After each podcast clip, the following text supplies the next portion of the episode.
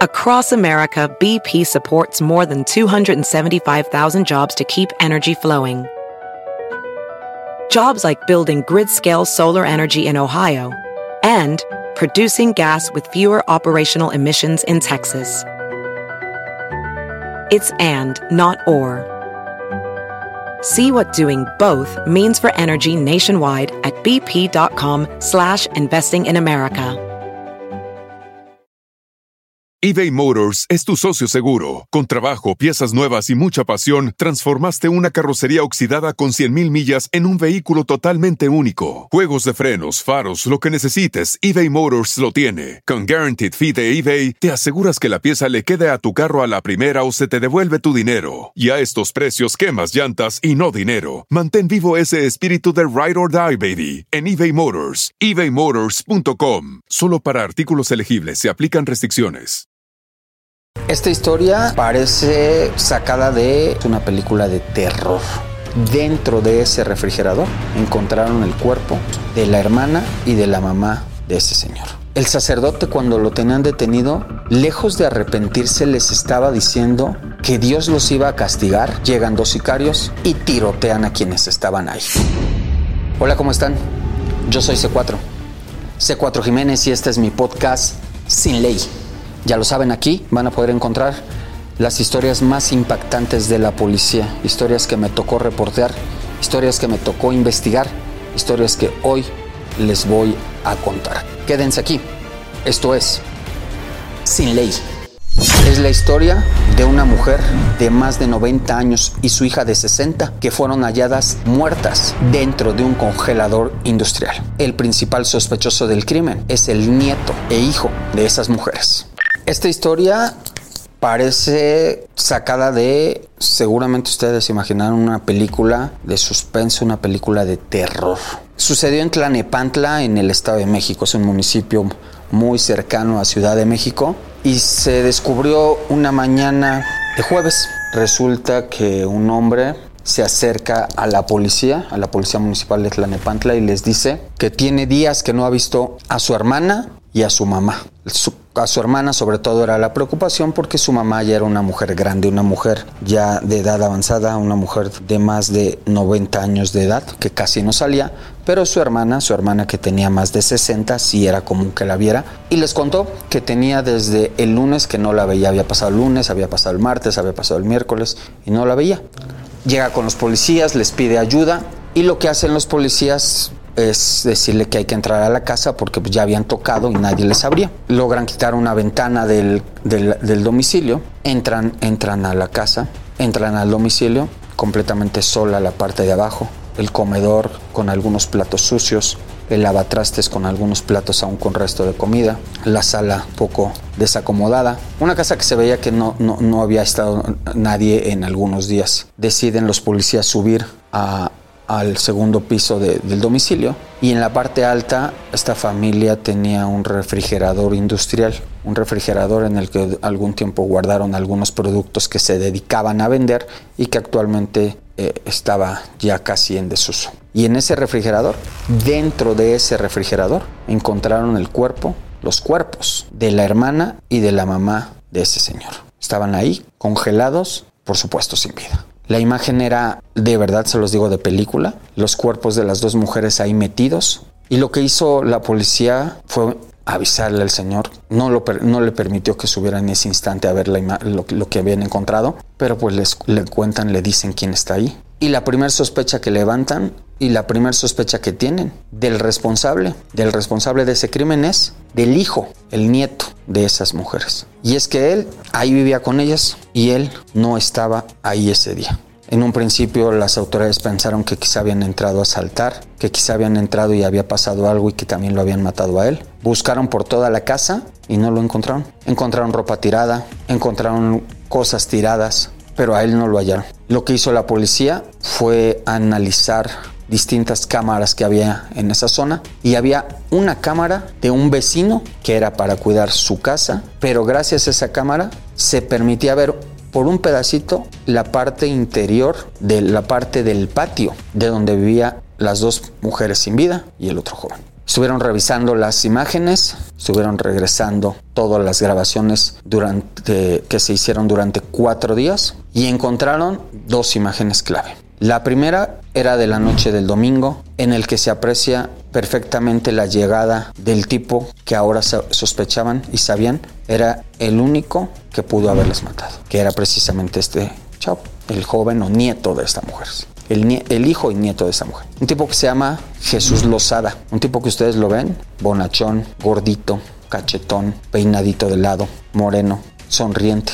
Hay incluso una fotografía de él que tienen las autoridades y que es, con la que lo están buscando. Aparece sonriente, sin mostrar los dientes, pero sonriente. Aparece haciendo la señal de bien con la mano, con su dedo pulgar, apuntando hacia arriba, perdón, viendo a la cámara. Ustedes creerían que es una persona tranquila, que es una persona sonriente, pero se ve él en estas imágenes entrando a la casa acompañado de su madre. Los dos entran de noche, se ve que él toma una escoba, se ven ellos platicando un poco en el patio, se ve que llevan cargando unas bolsas. al interior de la casa estaba la abuela. Les digo, por la edad avanzada la abuela ya casi no salía. Pero ahí en el patio se ven por unos instantes ellos dos y esa noche entran los dos a la casa. Ya les dije, fue la noche del domingo. Siguen analizando las cámaras, siguen analizando los videos y encuentran otra imagen. La imagen que sería la última que tienen de Jesús Lozada. Era una imagen en la que se le veía salir el lunes alrededor del mediodía por esas mismas puertas. Primero por la puerta que da al patio y luego por la puerta que da a la calle. Jesús lleva dos bolsas en la mano, una bolsa verde y una bolsa blanca. Sale cargando esas bolsas. Incluso deja una bolsa en el piso para abrir la puerta. Una tranquilidad con la que él sale Pareciera que es cualquier día, parecía, pareciera que va para cualquier lugar con una tranquilidad, como si no hubiera pasado nada, como si no hubiera sucedido nada, como si todo fuera normal. Deja la bolsa en el piso, abre la puerta, se acomoda, regresa, toma de nueva cuenta la bolsa, se la acomoda sale tranquilamente caminando, cierra la puerta y se va. Esa fue la última vez que alguien lo vio. Después de que platicaron con algunos vecinos y estuvieron investigando, uno de los vecinos cuenta que él logró ver que Jesús salió con esas bolsas, que estaba volteando de un lado a otro, que cerró la puerta y que tranquilamente se fue, se fue caminando. Por supuesto, nunca se hubieran imaginado que acababa de dejar muertas dentro de un refrigerador a su mamá y a su abuelita. Al lugar tuvieron que llegar, por supuesto, peritos, policías de investigación, el Ministerio Público, levantar huellas, levantar indicios, hacer fotografías de la escena. Una escena, les digo, sacada de cualquier serie de homicidas. Dos mujeres en un refrigerador, una casa regada, cosas tiradas, platos con, con restos de comida, algunas moscas volando por ahí. Es la Fiscalía de Homicidios del Estado de México y la Fiscalía de Feminicidios las que están, las, que están investigando este caso. Lo que saben y lo que han analizado es que este tipo escapó hacia Ciudad de México, por lo que he logrado saber quién lo está buscando ha encontrado que se ha escondido en distintos hoteles y domicilios en la ciudad. Hasta la última ocasión que supieron de él estaba en una colonia muy cercana entre los límites de Catepec y la alcaldía Gustavo Amadero, pero hasta el momento no lo han detenido. La familia de estas mujeres está impactada por lo que sucedió. La sobrina de la señora muerta me escribió para pedirme que no dejara de publicar el rostro de este tipo para que lograran detenerlo. Según ella, era muy tranquilo aunque tenía, dice ella, de pronto algunos instantes de ira. No saben las autoridades hasta el momento qué fue lo que pasó. Habrá que esperar a que ubiquen a este tipo, habrá que esperar a que lo detengan y habrá que ver si confiesa qué hizo, qué pasó, por qué asesinó a su mamá, por qué asesinó a su abuelita y luego las metió y las dejó congelándose en un refrigerador industrial. Por el momento esta casa donde las encontraron está asegurada por la autoridad. El lugar, por supuesto, es una escena del crimen está sellado por la Fiscalía de Homicidios. La policía está cuidando el lugar para que no se le vaya a ocurrir a este sujeto regresar, que es poco probable, pero a veces pasa. Y hasta ahora, este tipo, Jesús Lozada, este gordito, bonachón, que hacía señales de aprobación cuando le pedían que tomara una, se posara para una foto. Ese tipo que dejó a su mamá y a su abuelita congelándose en un refrigerador. Ese tipo está sin ley. Es la historia de un sacerdote, un representante de la iglesia de Dios que hoy está en la cárcel y está acusado de abusar sexualmente de un pequeño que iba a su iglesia. Vamos a platicar una historia de esas que tristemente muchos hemos escuchado y desafortunadamente muchos se niegan a creerlas, a aceptarlas, porque involucran a miembros de la iglesia. Se trata de un abuso sexual en el que el responsable precisamente es un sacerdote. El tipo que está acusado de abusar sexualmente de un menor de edad es un representante de la iglesia de Dios. Esta historia comenzó en diciembre del año pasado cuando la Fiscalía de Justicia recibe una denuncia, una denuncia en la que una mujer les pide que la apoyen porque su hijo le acababa de contar que en la posada de la iglesia el sacerdote Sergio González lo había intentado violar en su cama. Sergio González es un sacerdote que fue nombrado en 2020 por la Arquidiócesis de México. En 2020 la Arquidiócesis de México dio a conocer a través de una publicación que ellos tienen que se llama el Semanario desde la Fe. Es una publicación, una revista que hacen ellos cada semana para dar a conocer acciones de la iglesia, para dar a conocer lo que está pasando con la iglesia. Y en 2020 la Arquidiócesis Primada de México da a conocer la lista de 10 nuevos sacerdotes que se suman a la congregación precisamente de los sacerdotes de México. Y ahí dan a conocer la lista de 10, personas, 10 personas a las que les toman su fotografía con su túnica, ataviados afuera de la Basílica de Guadalupe. Y entre esos 10 sacerdotes estaba precisamente Sergio González Guerrero. Según lo que me he enterado después de, que di a conocer esta información, Sergio González tuvo desde el seminario e incluso ya ejerciendo el sacerdocio, el sacerdocio, diversos señalamientos en los que lo acusaban de tener problemas de índole sexual con algunas personas. Por supuesto, quiero suponer que no se logró comprobar ni confirmar nada, tan es así que él continuó ejerciendo su labor como sacerdote. Y así fue él enviado a ser el párroco de una iglesia en Ciudad de México. Ahí era el encargado de la iglesia, oficiaba misas, hacía eventos y entre toda su congregación se hizo padrino de un menor de edad, parte de su congregación. Y por lo mismo, su mamá, la mamá de este pequeño, le daba toda la confianza al sacerdote y a su hijo para que pasaran el tiempo juntos. En diciembre el sacerdote organiza una posada, ya lo saben, en diciembre son las posadas antes de que llegue la Navidad y en la iglesia organizaron varias posadas y una de ellas, en una de ellas es invitado este menor de edad. El sacerdote Sergio González le pide a su mamá que le permita ir a la posada, le, le, pide que le permita quedarse incluso a dormir y le dice que pasará al día siguiente él a entregarse, a entregárselo o si gustara ella pasaría a recogerlo. Sin embargo, según lo que relata este pequeño, ese día por la noche,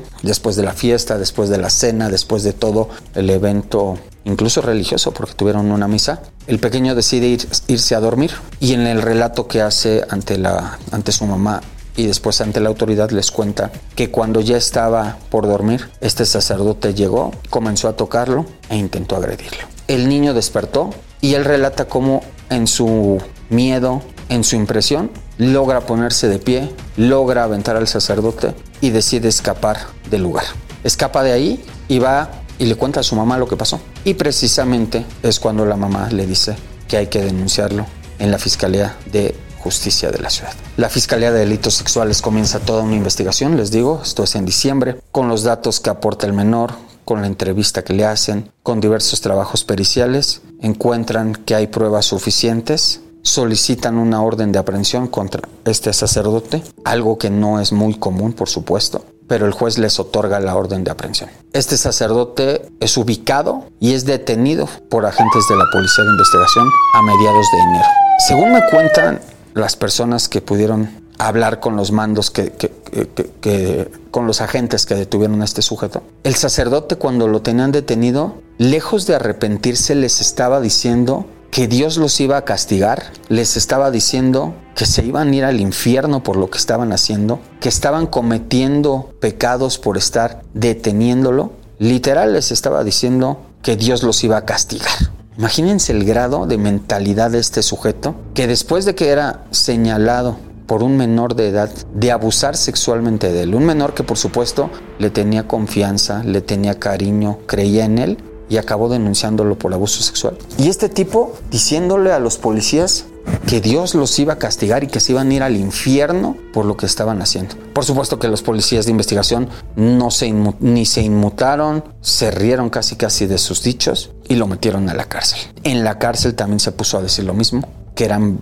mentiras, que Dios los iba a castigar. Al final, nada le sirvió. El tipo fue llevado ante el juez, el caso fue analizado por el juez y el juez decidió vincular a proceso, abrir un proceso y dejar en la cárcel a este sacerdote. En este momento su víctima es tratada por equipos de la fiscalía, por psicólogos de la fiscalía, por personal de la fiscalía que lo está ayudando a sobrellevar la situación.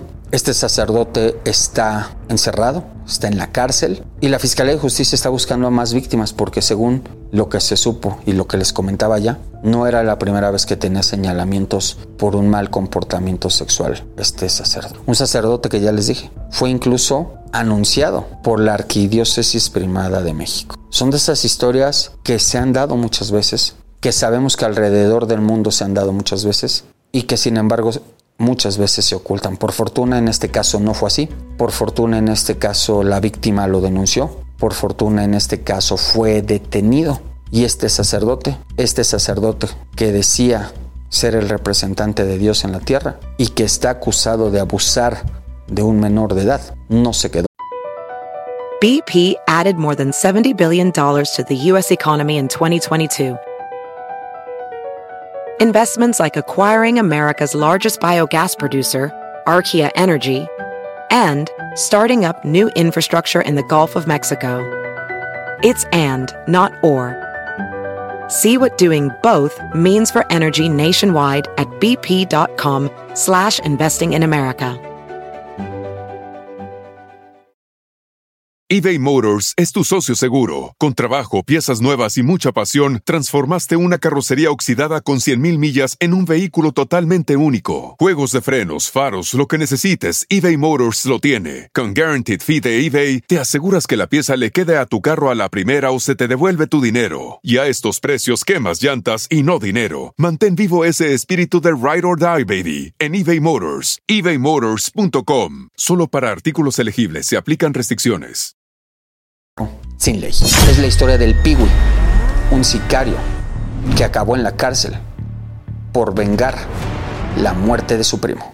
La historia que vamos a platicar ahora es la de un delincuente, que tristemente es uno de esas historias que se dan en el barrio Bravo de Tepito.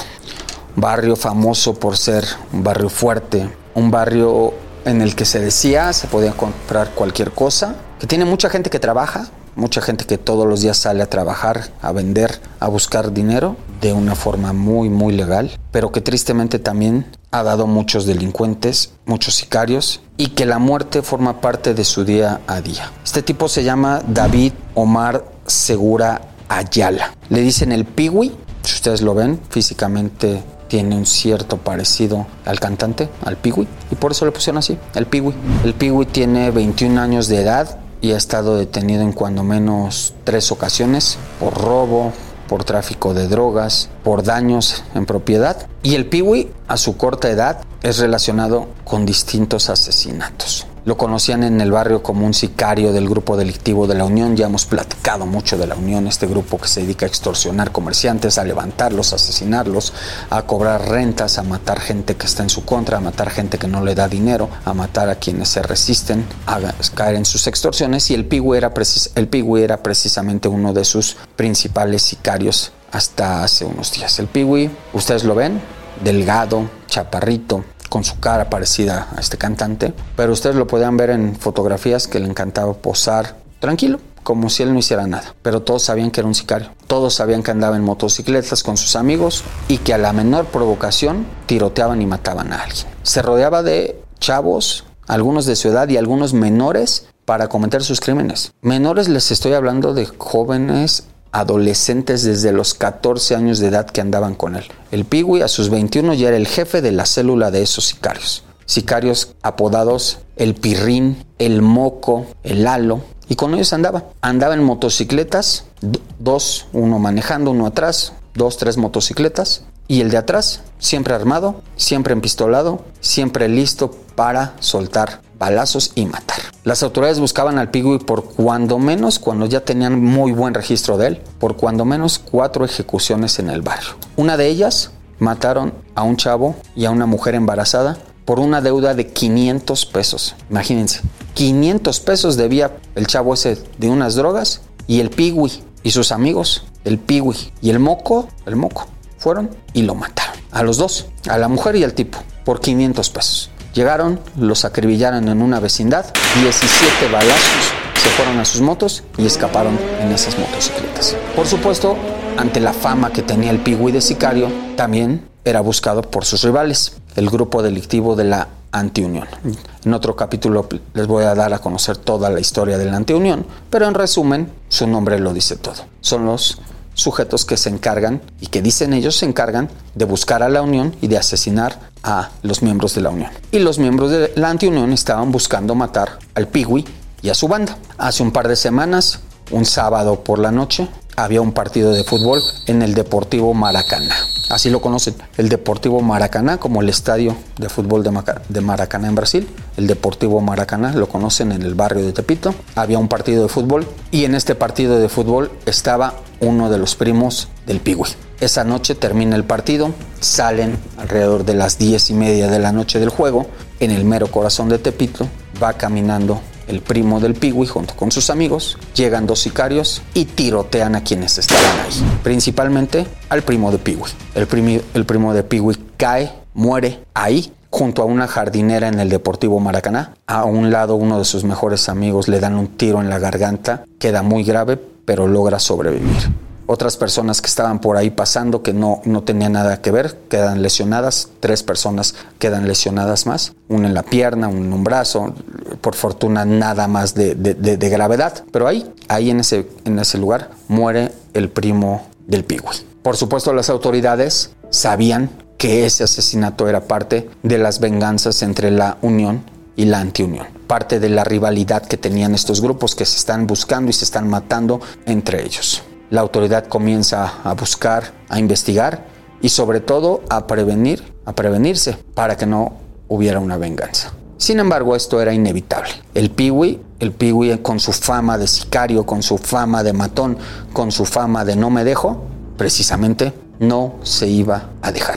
Y el Piwi reúne a sus amigos, se ponen a buscar, se ponen a preguntar y encuentran que según ellos uno de los vecinos de ahí de la zona, junto con otro amigo, habían sido los responsables de asesinar a su primo. Ya les estoy diciendo, esto sucedió la noche de un sábado. Pasó el domingo y el domingo en la noche, ya durante la madrugada del lunes, el Piwi y sus amigos sicarios salen a buscar venganza. Tres motocicletas, seis sujetos, tres pistolas. Ya les dije, dos, dos y dos. Y el de atrás armado con pistola. Andaban ahí en la zona de Tepito, en la zona del barrio, del, barrio Bravo, la zona centro de la ciudad, y llegan a la colonia Morelos, precisamente una madrugada. En una esquina, cerca de un mercado, de un mercado de animales, de un mercado de peces, donde hay, pareciera un basurero, no lo es, pero es una esquina en la que toda la gente del mercado tira su basura y entonces ahí queda todo un montículo de basura. Ahí estaban los pepenadores buscando entre la basura que llevarse. Hay un video un video captado por una cámara de seguridad donde se ve los pepenadores buscando entre la basura. Están dos, están revisando la basura, están levantando los desperdicios, buscando algo que les pueda servir. Y en la toma de pronto aparecen dos chavos en una moto. Iba uno al frente, el otro recargado atrás, sostenido por, con ambas manos de las agarraderas de esta moto. Están, parece, esperando dar la vuelta cuando de pronto se ve que el de la parte de atrás se enconcha se enconcha como, como de dolor, como resistiéndose y cae, cae la moto, cae él, caen los dos. Y del lado izquierdo de la pantalla se ve el paso rápido de tres motocicletas, las tres motocicletas con los seis hombres. Y se aprecia perfectamente cómo cada uno de los hombres que va en la parte trasera de cada una de las motos dispara contra este sujeto, los otros dos. Son tres hombres armados y los tres disparan. No uno, no el otro, no, los tres. Primero uno, después el de en medio y después del de atrás. Incluso el de hasta atrás se aprecia como los destellos del arma, de las detonaciones se ven perfectamente claros como disparen cuando menos dos ocasiones, a pesar de que ya había pasado, se ve como estira la mano y suelta de balazos hacia atrás con tal de seguir lesionando a este joven. Era el Piwi, sus amigos y era su venganza. Otra toma capta cómo escapan y una más capta al chavo lesionado. Las balas le dieron en las piernas, pero una de esas balas le perforó una vena. En las tomas se aprecia cómo él va lesionado brincando, brincando con un solo pie, como cojeando. Pareciera que no era nada grave. Se ve él tranquilamente, pues si no tranquilamente, se ve al menos perfectamente cómo él va cojeando nada más. Uno pensaría lo lesionaron en la pierna y no pasó más, pero de pronto cae al piso y empieza a arrastrarse por la calle.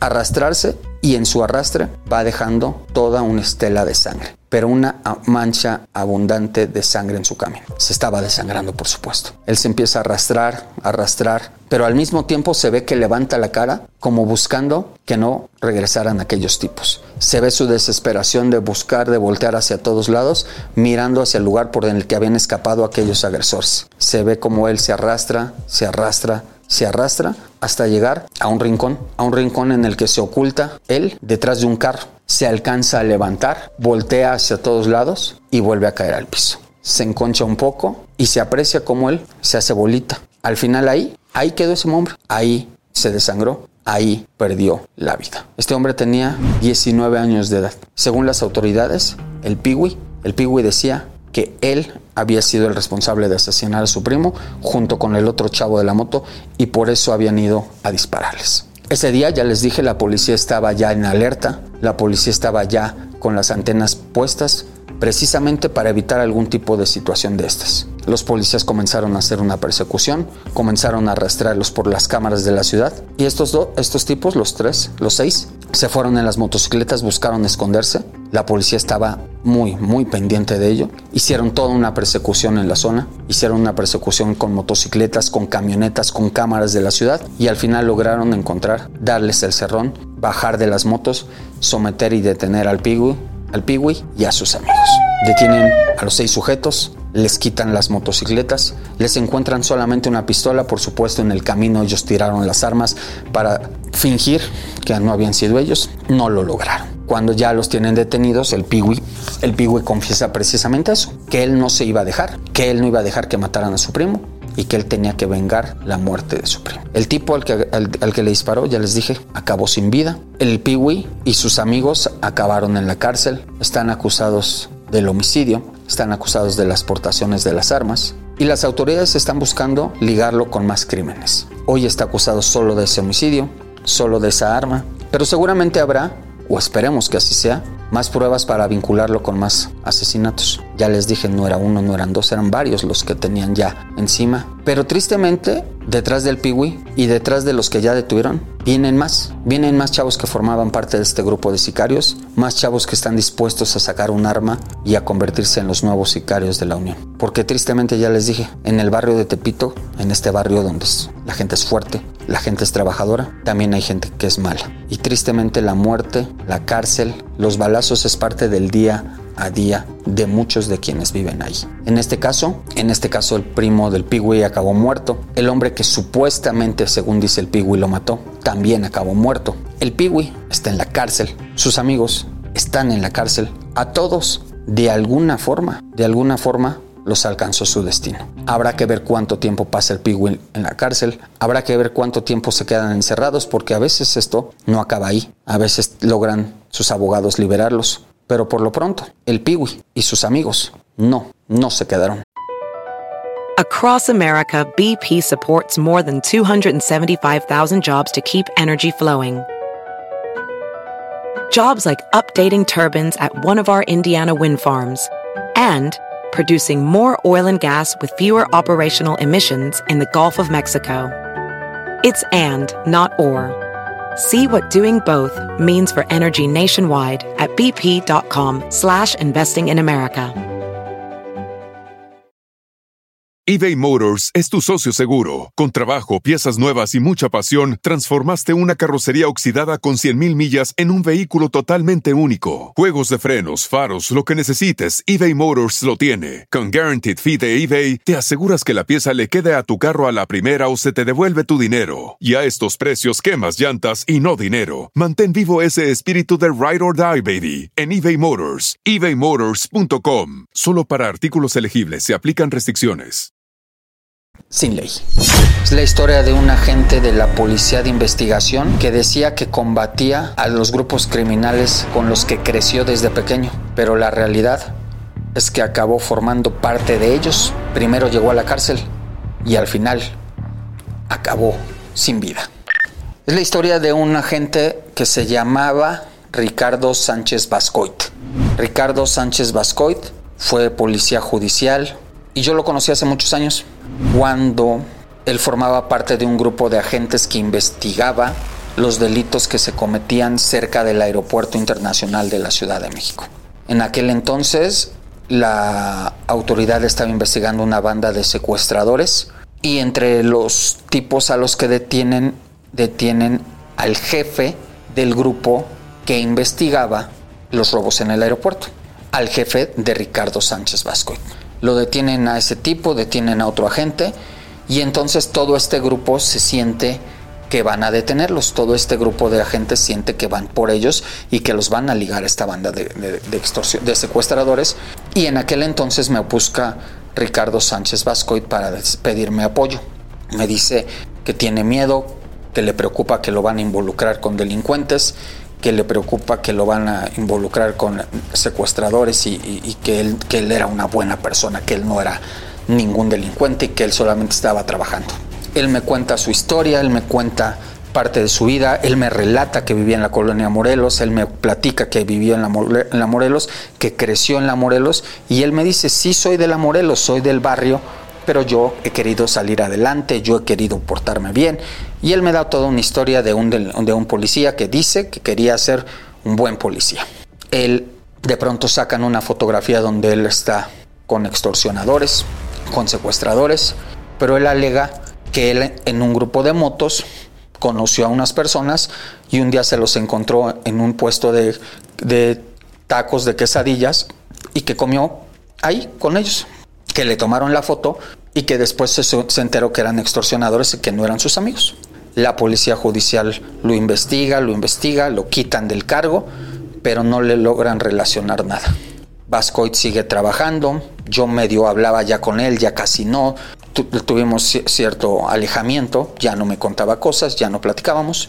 Y un día alguien me escribe de la colonia Morelos y me platica que acababa de haber una balacera y que en la balacera habían lesionado a la mamá de este tipo, de Ricardo Sánchez Vascoy, y que la mamá, una señora de más de cincuenta y tantos, sesenta años, cuando llegaron a tirotear la casa, la señora había salido con una metralleta, la señora de casi 60 años, a agarrarse a balazos con los delincuentes.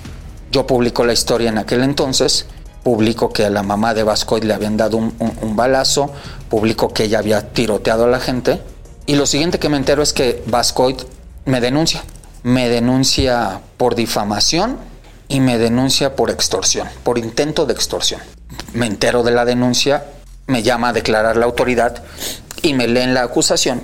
Y la acusación decía que según él, yo le había pedido 5 mil pesos, que yo había que yo le había presentado a alguien, a otro reportero, y que le había dicho que si no me daba 5 mil pesos, yo iba a publicar la fotografía donde él aparecía con los secuestradores y que yo iba a publicar que él estaba relacionado con delincuentes. Por supuesto yo no tenía ni idea de lo que estaba hablándome en la denuncia, por supuesto que yo jamás le había exigido ni un peso y que si yo había publicado la historia de la balacera de su mamá es porque había sido y si alguien había publicado la fotografía con los secuestradores era otra persona que yo no tenía absolutamente nada que ver con él. Pero después me entero que él lo estaba haciendo por protegerse por protegerse precisamente porque ya la autoridad ya estaba investigándolo y ya le estaban ya lo estaban presionando para quitarle su placa, su cargo, y entonces él, en su intento de defenderse, inventa que lo quería yo extorsionar y que según él todo lo que estábamos publicando era falso y que lo estábamos haciendo porque él no me había querido dar 5 mil pesos. La acusación está presentada, la autoridad investiga y al final, por supuesto, no encuentran ningún sustento, no encuentran absolutamente nada y la acusación se desecha y se queda ahí, se va al no ejercicio. Vascoit, sin embargo, sigue trabajando en la policía judicial. Durante mucho tiempo le pierdo la pista, sé que él andaba ahí en algunas fiscalías trabajando, sé que él andaba ahí, pero él siempre siguió viviendo en la colonia Morelos. De pronto un día me mandan información de que habían detenido a una chica trans, a una chica trans que estaba distribuyendo drogas. Y esta chica se llama Valeria Sánchez Vascoit. Esta chica era hermana precisamente de Ricardo Sánchez Vascoit y que ella se estaba juntando con el grupo de la Unión. Cuando me mandan la información, cuando me mandan los datos, me mandan la fotografía, me mandan todo, la publico y una vez más Vascoid empieza a decir que yo estaba tratando de perjudicarlo, que yo estaba tratando de molestarlo porque yo otra vez quería que me diera dinero. La policía detiene a la hermana de Vascoid, la tienen detenida unos días y finalmente la liberan porque solamente le habían encontrado marihuana y el delito no era no ameritaba que se quedara presa, sí bajo proceso, pero en libertad. Cuando queda en libertad y después de que yo doy a conocer esta información, me empieza a llegar más y más datos sobre Valeria Sánchez Vascoit y sus ligas precisamente con la Unión. Fotografías con amigas que tenía que eran novias de la Unión, que ya hemos platicado de las novias de la Unión, con las chavas que se juntan con toda la Unión, con los tipos de la Unión, con sicarios de la Unión. Y el círculo de Valeria era los miembros de la Unión los vecinos que tenían la colonia Morelos, los sicarios que, que operaban ahí, los distribuidores de drogas, y entonces empiezan precisamente a llegar información de que la persona que le daba protección a Valeria y a sus amigos era su hermano Ricardo Sánchez Vascoit, el policía. Empiezo yo a publicar esta información y él empieza una vez más a decir que lo están difamando, que le están mintiendo, que lo están engañando, que están inventando cosas para quererle sacar dinero. La autoridad sigue con las investigaciones y una noche me llaman de Tepito y me dicen, oye, hay un operativo fuerte aquí en el barrio, quién sabe a quién se llevaron detenido. Me habla por teléfono otro amigo de la policía y me dice, acabamos de detener a Vascoit. Detuvieron a Ricardo Sánchez Vascoit en el barrio, lo detuvieron con otros sujetos y los detuvieron con dos granadas, con un arma larga, con la pistola de cargo que él tenía con una pistola que no era la, oficial, con muchísimas dosis de cocaína, con muchísimas dosis de marihuana. Es decir, todo lo de un delincuente traficante de drogas del barrio lo traía Vascoid y su gente.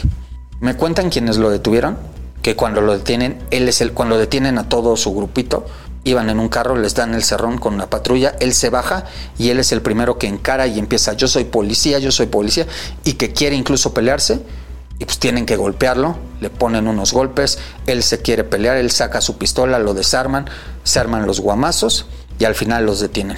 Los presentan en el Ministerio Público, llega Vascoy desposado, Vascoy con la boca rota precisamente por el golpe que le dieron, llegan todos ahí y así, así cae, por, cae por primera ocasión en el Ministerio Público ya detenido, esposado y acusado de un delito este agente. Lo tienen ahí afuera de la agencia, los graban a todos llegando y lo encarcelan. Y él insistía que todo era sembrado y que todo era falso, que todo era un invento. Y su hermana insistía que por mi culpa lo estaban a él incriminando en delitos. Su hermana, la que ya habían detenido, su hermana que se juntaban con delincuentes, su hermana que su círculo de amigas eran las novias de la Unión, insistía en que todo era mi culpa. Ricardo Sánchez Vascoides encarcelado y pasa alrededor de un año preso. Él seguía insistiendo en que era inocente, Después de un año, él queda en libertad. Queda en libertad porque logra ahí eh, eh, algún trato con la autoridad y él queda libre. Y cuando sale de la cárcel, busca que lo reinstalen con la policía. Logra mediante alguna serie de recursos que lo reinstalen. La policía, por supuesto, ya no le permite que sea un agente operativo, lo pone a cuidar una puerta y la hermana continúa con su vida con sus amigos de la Unión. De pronto una mañana me marcan por teléfono y me dicen hubo una balacera aquí en la calle de, de Mineros, en la colonia Morelos, y me dicen parece ser que mataron a la esposa de Vascoit. Empiezo a hacer llamadas, empiezo a buscar a gente y me hablan y me dicen, ¿sabes qué? Mataron a Vascoit. Por supuesto que uno no lo creería porque Vascoit era conocido en la Morelos, protegido en la Morelos, cuidado por la gente de la Morelos, porque además él los protegía, porque él era parte de ellos. Pero sí, lo mataron, lo mataron a él y a su esposa. Ese día logro conseguir un video de cámaras de seguridad donde se ve Vascoid y su esposa tenían un local en el que vendían quesadillas, justo a la vuelta de su casa. Se ve cómo están los dos adentro del local y de pronto llegan dos tipos, dos tipos que llegaron en una moto, dejaron la moto estacionada, baja uno con el casco y entran los dos directamente al negocio. Se ve cómo entran encañonando, se pierden de vista porque ellos entran al local y de pronto salen corriendo. Dentro del local le dispara le dispararon a la esposa de Vascoit, le dispararon a Vascoit y los dos quedaron ahí, muertos dentro del lugar. Los tipos subieron a su moto y escaparon. Ese día la policía hizo un operativo y los detuvo cuando buscaban llegar al Estado de México. Ellos iban a ocultarse a Catepec y allá los, los lograron atrapar. Dicen ellos que les pagaron por matar a Vascoit y a esta mujer, pero según ellos no sabían a quién iban a matar y según ellos no sabían por qué. Según ellos nada más les pagaron por cometer el crimen y nunca contaron en específico quién o por qué los mandaron. Al final ese día acabó muerto Vascoit y acabó muerto, muerta su esposa. Su hermana continuaba con su vida. Su hermana incluso publicó un video en el, que me, en el que decía que yo tenía la culpa de lo que les estaba pasando, que yo era el responsable si algo le pasaba a ella y que si la detenían a ella seguramente era porque yo iba a sembrarle algún tipo de droga. Pasó el tiempo, a Vascoit lo, sepultaron, a su, a su esposa la sepultaron, pasó el tiempo y de pronto un día la policía capitalina hace un cateo en una de las casas de Vascoit y encuentra a su hermana, a Valeria, le encuentra precisamente con drogas que ella vendía. Imagínense la tranquilidad, la impunidad que sentía ella. Conseguí un video cuando la van sacando de su casa y ella le dice al policía, ¿a dónde me llevan? Allá a, allá a las 50. Y voltea y le dice, sí, mami, ahí te veo en las 50, ahí nos vemos, mami. Se la están llevando detenida, esposada al Ministerio Público y ella como si estuviera hablándole a su mamá de que nos vemos al rato en el restaurante, diciéndole, sí, mami, nos vemos ahí en la agencia, nos vemos ahí en las 50. La sacan esposada, se la llevan. Seguramente creyó que la iba a librar, seguramente creyó que iba a salir fácil, seguramente creyó que iba a quedar en libertad como yo ya lo había hecho alguna vez. Al final ese día no, no queda en libertad. La fiscalía la acusa del tráfico de drogas y hoy ella está en el penal femenil de Santa Marta, Catitla. Está acusada de tráfico de drogas. Su hermano está muerto. Sus papás abandonaron la casa en la que tanto tiempo vivieron ahí en la colonia Morelos. No se sabe nada, bueno, al menos yo no sé nada de ellos. La casa esa que les cuento en la que vivieron durante muchos años está actualmente abandonada, está vandalizada, está grafiteada. Todavía quedan algunos pedazos de esa cinta amarilla que pone la autoridad cuando hay un homicidio. Todavía quedan algunos pedazos ahí pegados en la en el local ese de las quesadillas donde mataron a Vascoy. Pero ya de esa familia ahí al menos ya no hay nada. Ya les dije, los papás escaparon, Vascoy acabó muerto, y su hermana en la cárcel.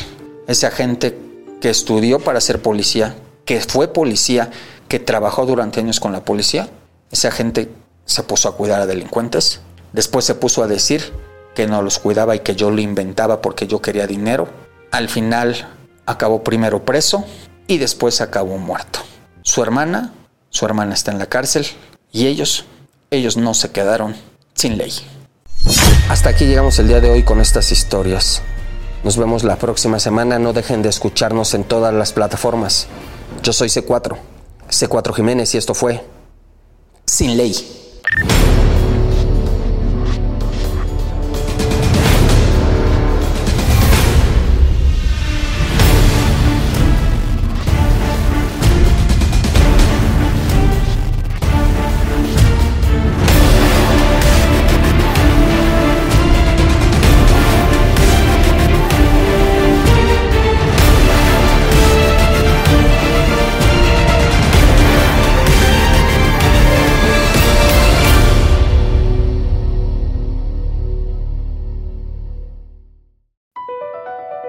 Across America, BP supports more than 275,000 jobs to keep energy flowing. Jobs like building grid scale solar energy in Ohio and producing gas with fewer operational emissions in Texas. It's and, not or. See what doing both means for energy nationwide at bp.com slash investing in America. En Ford creemos que ya sea que estés bajo el foco de atención o bajo tu propio techo, que tengas 90 minutos o 9 horas, que estés empezando cambios o un largo viaje, fortaleza es hacer todo, como si el mundo entero te estuviera mirando. Presentamos la nueva Ford F150 2024. Fuerza así de inteligente solo puede ser F150. Construida con orgullo Ford. Fuerza Ford.